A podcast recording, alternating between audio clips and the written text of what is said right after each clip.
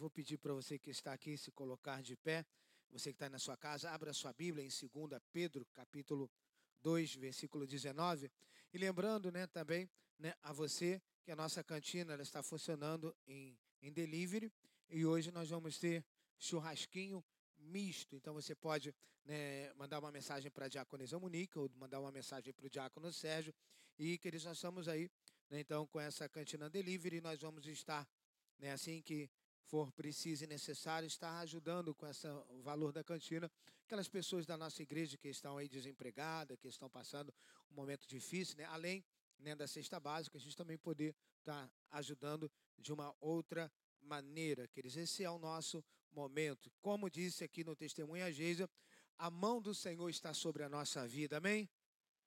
Você achou aí, 2 Pedro, você que também está em casa, capítulo 2, versículo 19.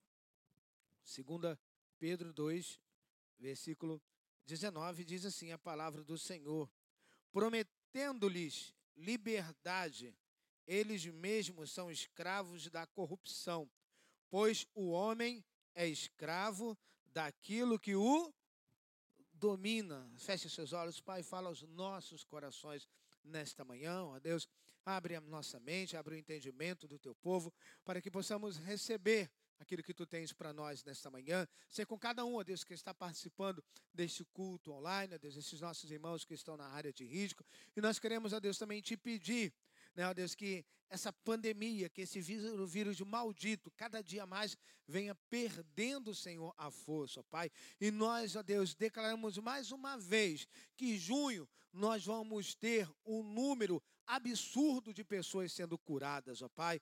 Um número absurdo de pessoas, ó Deus, sendo curadas para a glória do Teu nome, em nome de Jesus. Amém. Você pode aí tomar o seu assento. Você que está aqui, você que está na sua casa, manda aí um link, pega aí rapidinho o seu celular, manda um link para alguém assistir essa palavra. E hoje nós vamos estar falando sobre, esse é o nosso tema, a vida que vale a pena a vida que vale a pena. Queridos, Pedro está dizendo aqui que o homem é escravo daquilo que o domina. A batalha é quase sempre ganha na mente. É pela renovação da nossa mente que o nosso caráter e comportamento se transformam, disse John Stott. E Paulo ele diz: ela transformai-vos pela renovação da vossa mente. Deixa eu dizer uma coisa para você muito importante: mente renovada, vida transformada. Você pode dizer comigo? Mente renovada, vida transformada. Nesses dias em que se ouve tantas notícias ruins, Renove a sua mente com pensamentos positivos. Seja você nesses dias um portador de boas notícias.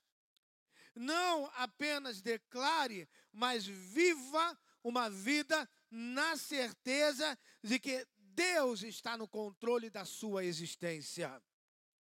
Viva na certeza não apenas declare, porque às vezes as pessoas declaram, mas elas mesmo não, elas não vivem aquilo que declaram. Não apenas declare e viva que a última palavra relacionada à sua vida, quem dá é Deus. Você crê nisso? Hum, homens falham por falta de propósito, não por falta de talento. As pessoas falham muito mais por falta de propósito do que por falta de talento. Há pessoas que não têm interesse em saber qual o propósito de Deus para a vida dela. E se a pessoa não tem interesse de saber qual é o propósito de Deus para a vida dela, qual é o propósito dela nessa terra, para que, que ela foi criada, para que, que ela existe, ela não vai cumprir porque você não vai cumprir aquilo que você não sabe que tem que fazer. Qual é a tarefa que Deus tem para você? Você já se questionou que pode estar vivendo uma vida que não foi a idealizada de Deus por você? Você já parou para fazer essa análise, se questionar: será que essa vida que eu estou vivendo é a que Deus quer para mim? É a que Deus idealizou para mim? Que a vida que Deus quer para você, ela é uma vida que está debaixo de uma promessa de Jesus em João 10, 10. Eu vim para que vocês, perdão, tenham vida e a tenham em que? Abundância. Existem três grupos de pessoas que estão vivendo uma vida de mentira. Três grupos. O primeiro grupo vive de aparências. Acreditam que são o que não são de fatos. Tem gente que vive para mostrar para os outros aquilo que ela não é. Se endividam para comprar algo que sabem que não vão ter como pagar, mas às vezes querem mostrar que tem algo que na verdade não pode ter, está fora da realidade. Pessoas que acreditam que são o que não são de fato. O segundo grupo é de pessoas que vivem abaixo do potencial. Acreditam que podem menos. Eu não sei se já aconteceu com você, ou se você já disse para alguém. Todo mundo chega e diz: Olha, você tem potencial. Você vai chegar lá. Não, eu vejo que você pode, eu vejo que você consegue. É uma pessoa que diz, um líder que diz: olha, eu vejo em você potencial para liderar um grupo de vida. Eu vejo em você potencial para liderar, ser um líder em, em treinamento. Mas ela não acredita que pode ir além. Eu quero dizer para você nessa manhã que você pode e vai conseguir em Cristo Jesus todas as coisas. Você precisa acreditar que você pode. Você pode declarar comigo, e você que está em casa, interagir, escrevendo aí no chat, mas você que está aqui, você vai dizer bem forte assim: ó, eu consigo, eu vou além. Você crê que você vai além? Então, com a, com a ajuda do Espírito Santo, ele vai pegar na sua mão e você vai voar como uma águia. Você pode ir além. Você pode ir além, queridos. Não viva abaixo do potencial daquilo que Deus tem para você. Eu preciso dizer uma coisa muito importante para você. Pode ser que existam pessoas que não acreditam em você. Mas a primeira coisa que você precisa saber: Deus acredita em você. E você precisa acreditar em você. O terceiro grupo é de pessoas que vivem da sobrevivência. Deixaram de acreditar no autor da vida e estão ouvindo Satanás. Pessoas que só agradecem por estarem vivos. Você não foi feito para viver a vida dos outros. Você não é uma cópia mal feita de ninguém. Aprenda uma coisa, você é único. Deixa eu descontrair você aqui nessa manhã e dizer para você, ó, você é peça rara. Sabe essa pessoa que está aí um pouquinho distante de você, na outra fileira? Diga para ela, você é peça rara.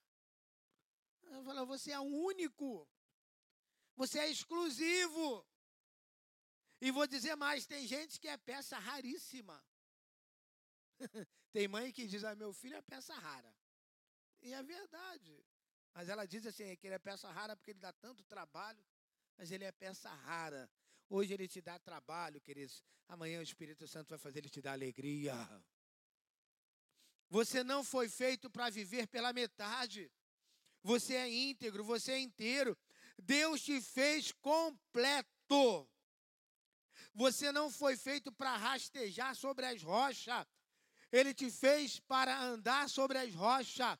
Ele te fez homem e mulher. E ele, ele ainda disse, quando ele fez Adão e Eva, interessante que ele disse: Olha, eu estou criando vocês para dominar. Presta atenção, Deus nos criou para dominar. Deus nos criou para pisar na cabeça da serpente. Você foi feito, irmãos, por Deus, para viver uma vida verdadeira. Para viver, queridos, uma vida de verdade. Você foi feito para viver uma vida plena. Você foi feito para viver uma vida que agrade a Deus e não as pessoas. Pessoas que tentam ficar agradando a outras pessoas. Não, você foi feito para agradar a Deus. Sua vida foi feita para agradar a Deus. Olha o que diz aqui o Salmo 8. Abre aí a sua Bíblia no Salmo 8, versículo 4, versículo 8.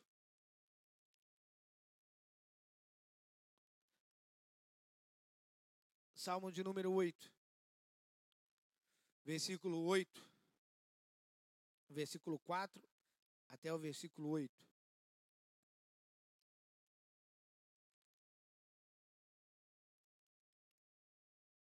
Você achou aí, amém?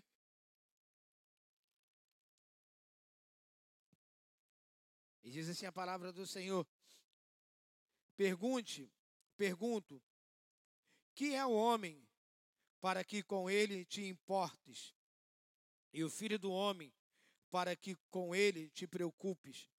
Tu o fizeste um pouco menor do que os seres celestiais, e o coroaste de glória e de honra. Tu o fizeste dominar sobre as obras das tuas mãos, sobre os seus pés tu puseste.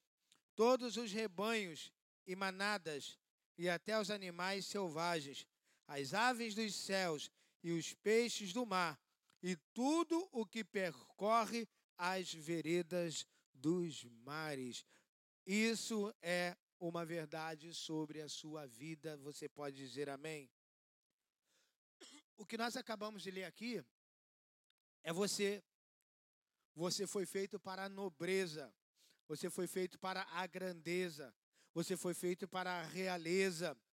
Se você não está vivendo nessa dimensão, Deus hoje quer arrumar a sua vida.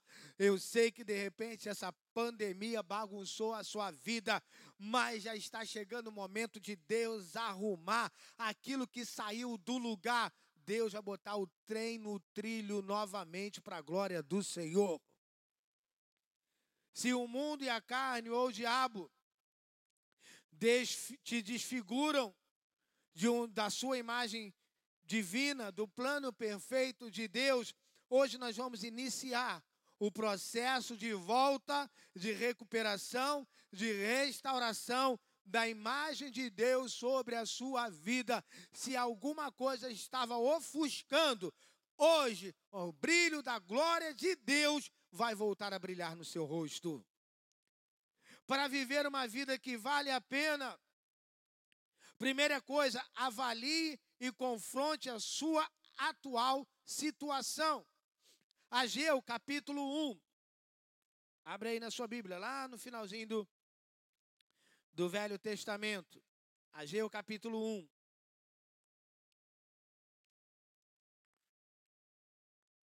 Olha o que diz a palavra né, do Senhor aqui no livro de Ageu, capítulo 1. Deus ele trouxe você aqui, queridos, porque ele tem algo novo para fazer na sua vida. E se você crê nisso, diga glória a Deus. Deus tem algo bom para fazer na sua vida, em nome do Senhor Jesus Cristo. Ao término desta ministração, você já vai ser uma nova criatura. Assim diz, versículo 5 e versículo 6 do capítulo 1. Agora, assim diz o Senhor dos Exércitos: Vejam onde seus caminhos levaram. Você tem plantado muito e colhido pouco. Vocês comem, mas não se fartam. Bebem, mas não se satisfazem. Vestem-se, mas não se aquecem. Aquele que recebe salário, recebe-o para colocá-lo numa bolsa furada. Não adianta mentir para si mesmo. Encare, sabe, os fatos. Toda mudança real começa por essa sincera avaliação pessoal da vida. Nada muda até que você confronte a sua real situação. Escreva isso no seu coração. Sonhe grande, mas comece pequeno. Sonhe grande e comece pequeno. O que você precisa começar a mudar hoje? O que você precisa começar a mudar hoje? O que quem disse que tem que ser amanhã o que é hoje? Você já falou com certeza aquele ditado: não deixe para fazer amanhã o que você pode fazer hoje. Em nome de Jesus, para com esse negócio de que amanhã eu começo e você nunca começa. Coloque na sua mente e declare que você vai começar assim que acabar a ministração dessa manhã, assim que acabar esse culto. Amanhã, preste atenção, amanhã você vai agir, mas começar é hoje, aqui na sua mente. É você estar tá aqui e falar: não, quando eu sair daqui, já está tudo planejado para mim começar a mudar. Diga comigo assim: ó, é hoje. É hoje o dia da minha virada. Levanta suas mãos e diga assim: é hoje que eu vou dar uma guinada na minha vida. E o Espírito Santo vai ajudar você. Irmãos, é hoje. O que é necessário para mim caminhar uma milha? Só dá o primeiro passo. Procrastinação não agrada a Deus. Filho, Deus, Deus, ele. Você acha que Deus demorou o quê? Dez anos para construir o, tudo? A Bíblia diz que foi em quantos dias? Seis. Seis dias, ó, Deus trabalhando. Deus falou assim: não, vou fazer hoje os mares, amanhã, depois da manhã, mês que vem. Vou fazer hoje a, o céu e daqui a dois anos eu faço as estrelas. Procrastinação não agrada a Deus. Hoje é dia de você determinar, né? O que você quer, queridos. Hoje é dia de você determinar que você vai mudar. Ore, lute, se esforce e creia que com a ajuda de Deus você não vai ser apenas um sonhador, mas você vai realizar seus sonhos. Repreenda, sabe, esse espírito de procrastinação na sua vida. Toda mudança, irmãos, de vida começa não pelas nossas palavras apenas, mas toda mudança de vida começa pelas nossas atitudes. Porque, irmãos, falar e não fazer está sendo em vão. Deus hoje quer falar com você, reaja e viva uma vida aquém do que você está vivendo. Se você não tem alegria na vida cristã, Existe um vazamento em algum lugar do seu cristianismo. Se você não tem alegria em servir a Deus, tem alguma coisa aí vazando. Segunda coisa, convide Deus para intervir na sua história. Jeremias 3, melhor 33, 3 disse: Clama a mim e eu responderei você. Clama a mim responder-te-ei. O seu Deus está disposto a duas coisas: ouvir e abençoar a sua vida. Deus quer te ouvir e Deus quer te abençoar. Veja como ele é. Abra sua Bíblia em Gênesis capítulo 49. Gênesis capítulo 49. Versículo 25 e versículo 26. Gênesis 49, 25 e 26.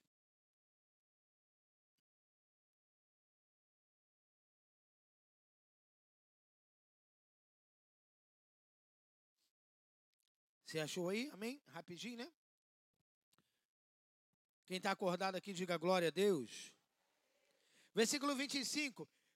Pelo Deus de seu Pai, que ajuda você, o Todo-Poderoso que o abençoa, com bênçãos dos altos céus, bênção das profundezas, bênção da fertilidade e da fartura, bênçãos de seu Pai as bênçãos de seu pai são superiores.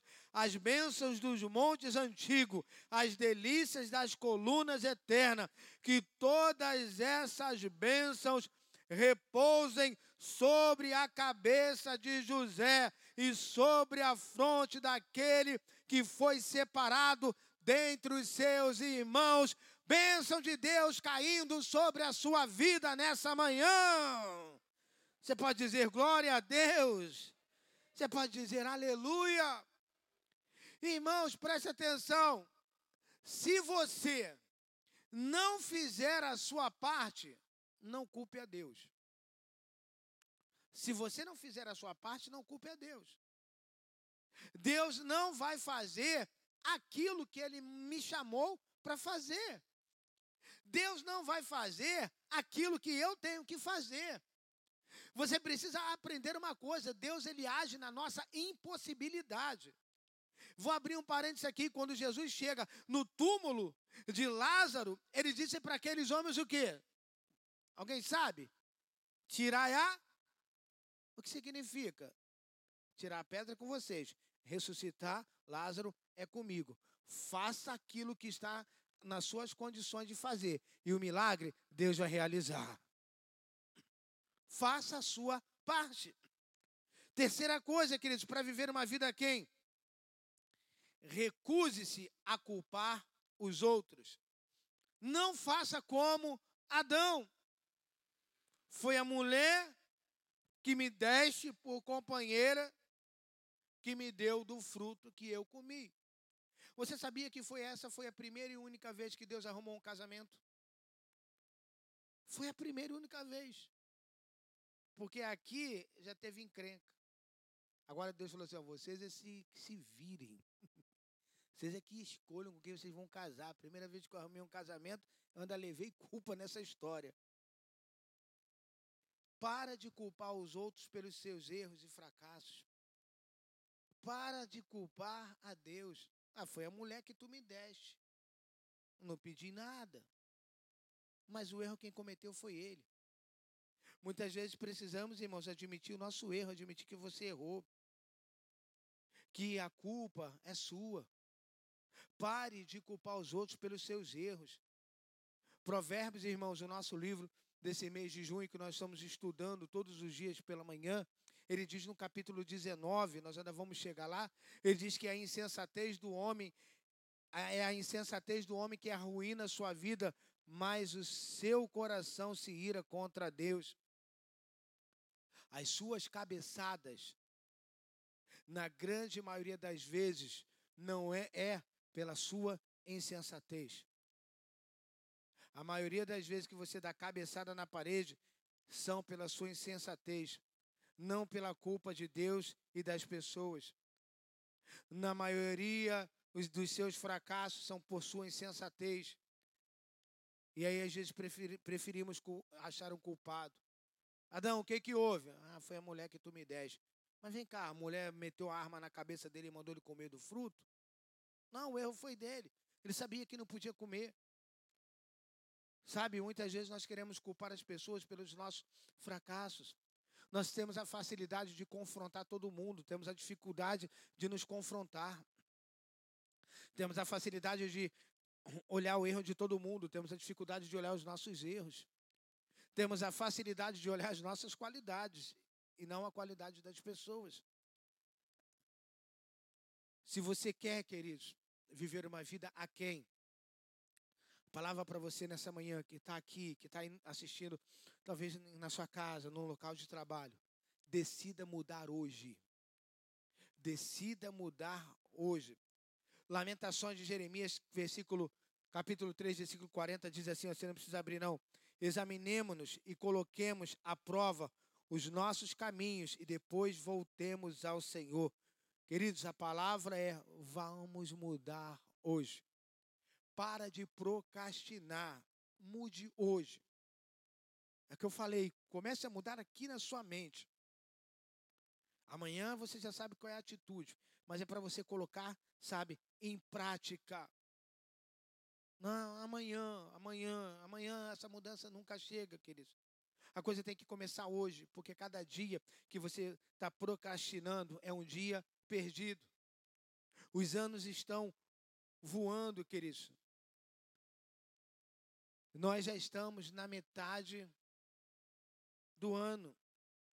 Eu sei que essa pandemia, né, paralisou muita coisa.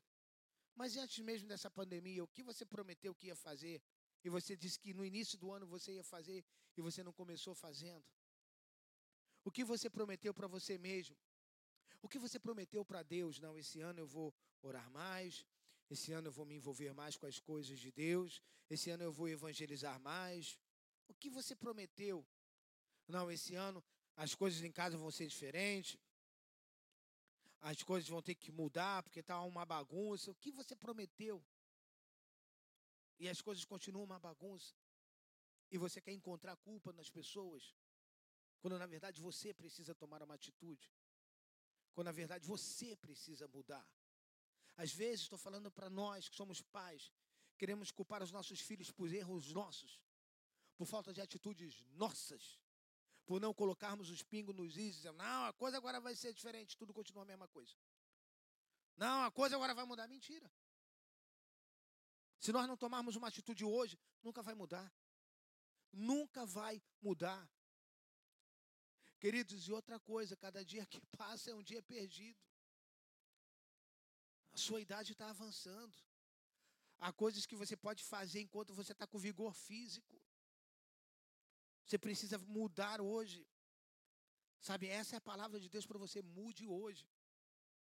Há pessoas que estão aí ó, choramingando, param de orar e ficam reclamando. Ah, o céu, o céu não se move, o céu não faz isso. Irmãos, para a chuva cair, depois de três anos e seis meses, a Bíblia diz que Elias teve que fazer alguma coisa. Ele teve que desafiar os profetas de Baal, ele teve que orar, ele teve que ficar sete dias orando. Se você está esperando o céu se mover, o céu está esperando uma atitude sua. Jesus disse: Olha, tirem a pedra. Se vocês, vocês têm que tirar a pedra, deixa o restante comigo. A nossa vida, irmãos, é uma vida de parceria com Deus. Eu faço a minha parte, Deus faz a parte dele. Aquilo que eu não tenho condições de fazer, que se chama impossível, eu louvo a Deus, porque chegou a hora de Deus agir no impossível. Agora eu não posso ficar reclamando pelo possível. Porque o possível sou eu que tenho que fazer. Muitas coisas, irmãos, que nós estamos vivendo hoje. Negligência de coisas atrás que nós não mudamos. Falamos que íamos fazer e não fizemos. Agora esquece o que ficou para trás. É do dia 14 de junho de 2020 para frente. O que você vai fazer a partir de hoje? Qual é a atitude que você vai tomar? Não dá também para ficar lá, sabe, é chorando pelo leite derramado. O leite derramou porque você não prestou atenção no fogo e agora não adianta, tem que limpar e seguir a vida em frente. A mudança começar hoje na sua vida. Outra coisa, que ele sujeite seus desejos à vontade de Jesus. Paulo ele diz assim, ó: "Portanto, não permitam que o pecado continue dominando os seus corpos mortais, fazendo que vocês obedeçam aos seus desejos. Não ofereçam os membros do corpo de vocês ao pecado como instrumentos de injustiça, Antes, ofereçam-se a Deus como quem voltou da morte para a vida. Ofereçam os membros do corpo de vocês a Ele como instrumentos de justiça. E para a igreja de Coríntios, ele diz assim: ó, não sobreveio tentação humana que você não possa suportar. Não há nada que a presença de Jesus nessa manhã não possa curar na sua vida. Nada, nada, queridos. Nossa grande necessidade é sermos pessoas cujos deleites são os próprios deleites de Deus, disse John Piper. Os nossos, nossa grande necessidade é sermos pessoas cujos nossos próprios deleites sejam o de Deus. A nossa grande necessidade, irmãos, é dizer: Senhor, eu quero viver os teus sonhos nessa terra. Eu quero viver a tua vontade nessa terra. Outra coisa, queridos, controle o seu temperamento. Romanos capítulo 13, versículo 14, Paulo diz assim: Ao contrário, revistam-se do Senhor Jesus Cristo e não fiquem premeditando como satisfazer os desejos da carne e não deis lugar ao diabo. Faça um jejum, deixe Deus mudar você.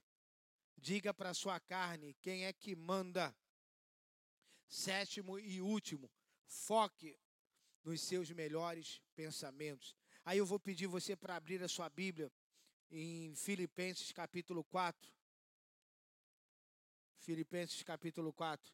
Vou pedir para você abrir aí. Filipenses capítulo 4, versículo 8. Filipenses 4, 8.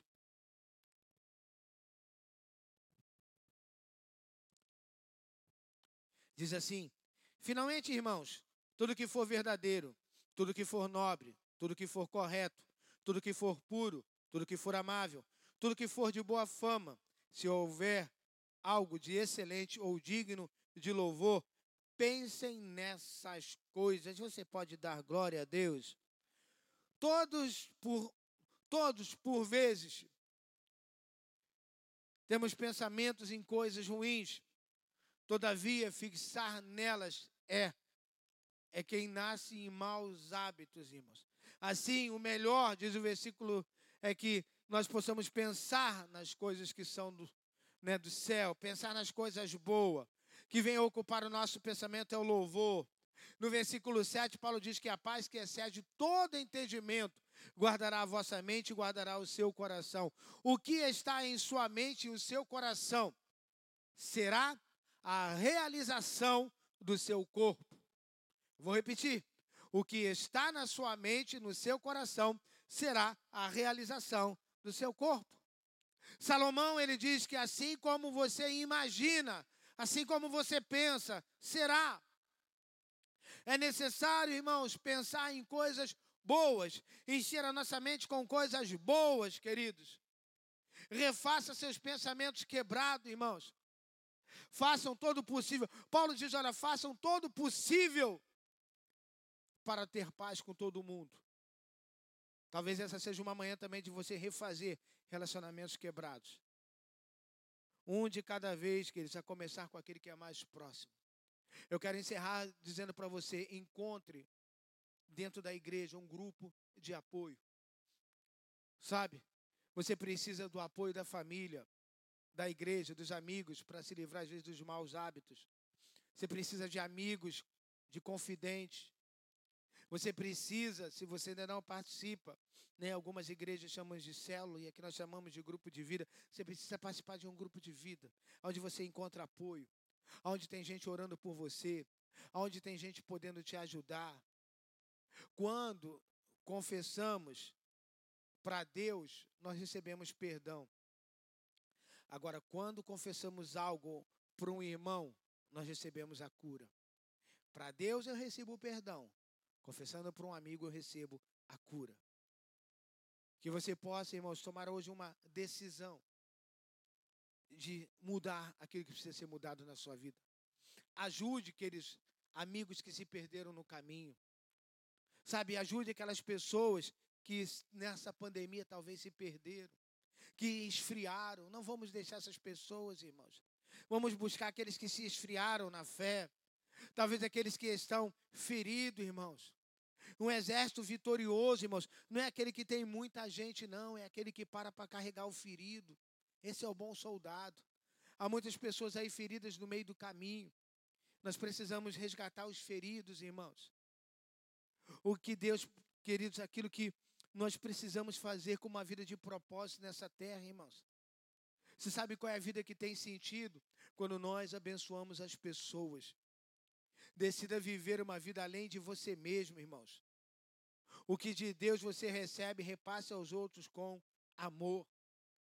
Queridos, levem, Paulo disse, levem os fardos pesados uns dos outros. A vida cristã é plena.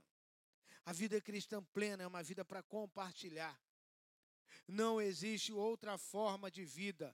Essa é a vida. Viva então com Jesus. Viva, queridos, uma, um dia sabe, de cada vez. Mas o melhor dia da vida, sabe qual é? é agora. Cada dia é o melhor dia da sua vida. A pergunta que eu faço para você antes da gente encerrar: vamos mudar de vida? O que você precisa mudar? Um mau hábito pode ser ou não um pecado. Todavia, ele é sempre maléfico à sua vida física, emocional e espiritual. E naturalmente, que se não tratado poderá se tornar um vício, uma dependência, um pecado. E os seus efeitos serão destruidores. Eu creio, queridos, que nessa manhã, a você que está aqui ou a você que está aí na sua casa, Espírito Santo está prontinho para ajudar você a mudar. Espírito Santo está prontinho para te ajudar. Basta você querer. Basta você reconhecer aonde você precisa mudar. Sabe, não adianta você ficar, às vezes, reclamando. Quantos pais reclamam, ah, meu filho não faz nada. E você não vai mudar isso. Você não vai tomar uma atitude. Ele vai ficar a vida toda não fazendo nada. É você que precisa tomar certas decisões. Há pessoas que dizem, ah, eu queria tanto conquistar. O que você está fazendo para conquistar? Há pessoas, irmãos, que têm sonhos grandes. É tão legal quando você tem sonhos grandes. Quando você tem sonhos, sabe, que vão glorificar a Deus através da, da sua conquista. Mas o que você está fazendo? Quero convidar você a se colocar de pé nesse momento. Enquanto o Ministério de Louvor vai retornar. E dizer uma coisa para você nessa manhã. Feche seus olhos, curve sua cabeça. E hoje eu te faço essa pergunta de novo. Vamos mudar hoje? O que você precisa mudar? Isso aqui é uma mensagem de reflexão. O que você está demorando para mudar?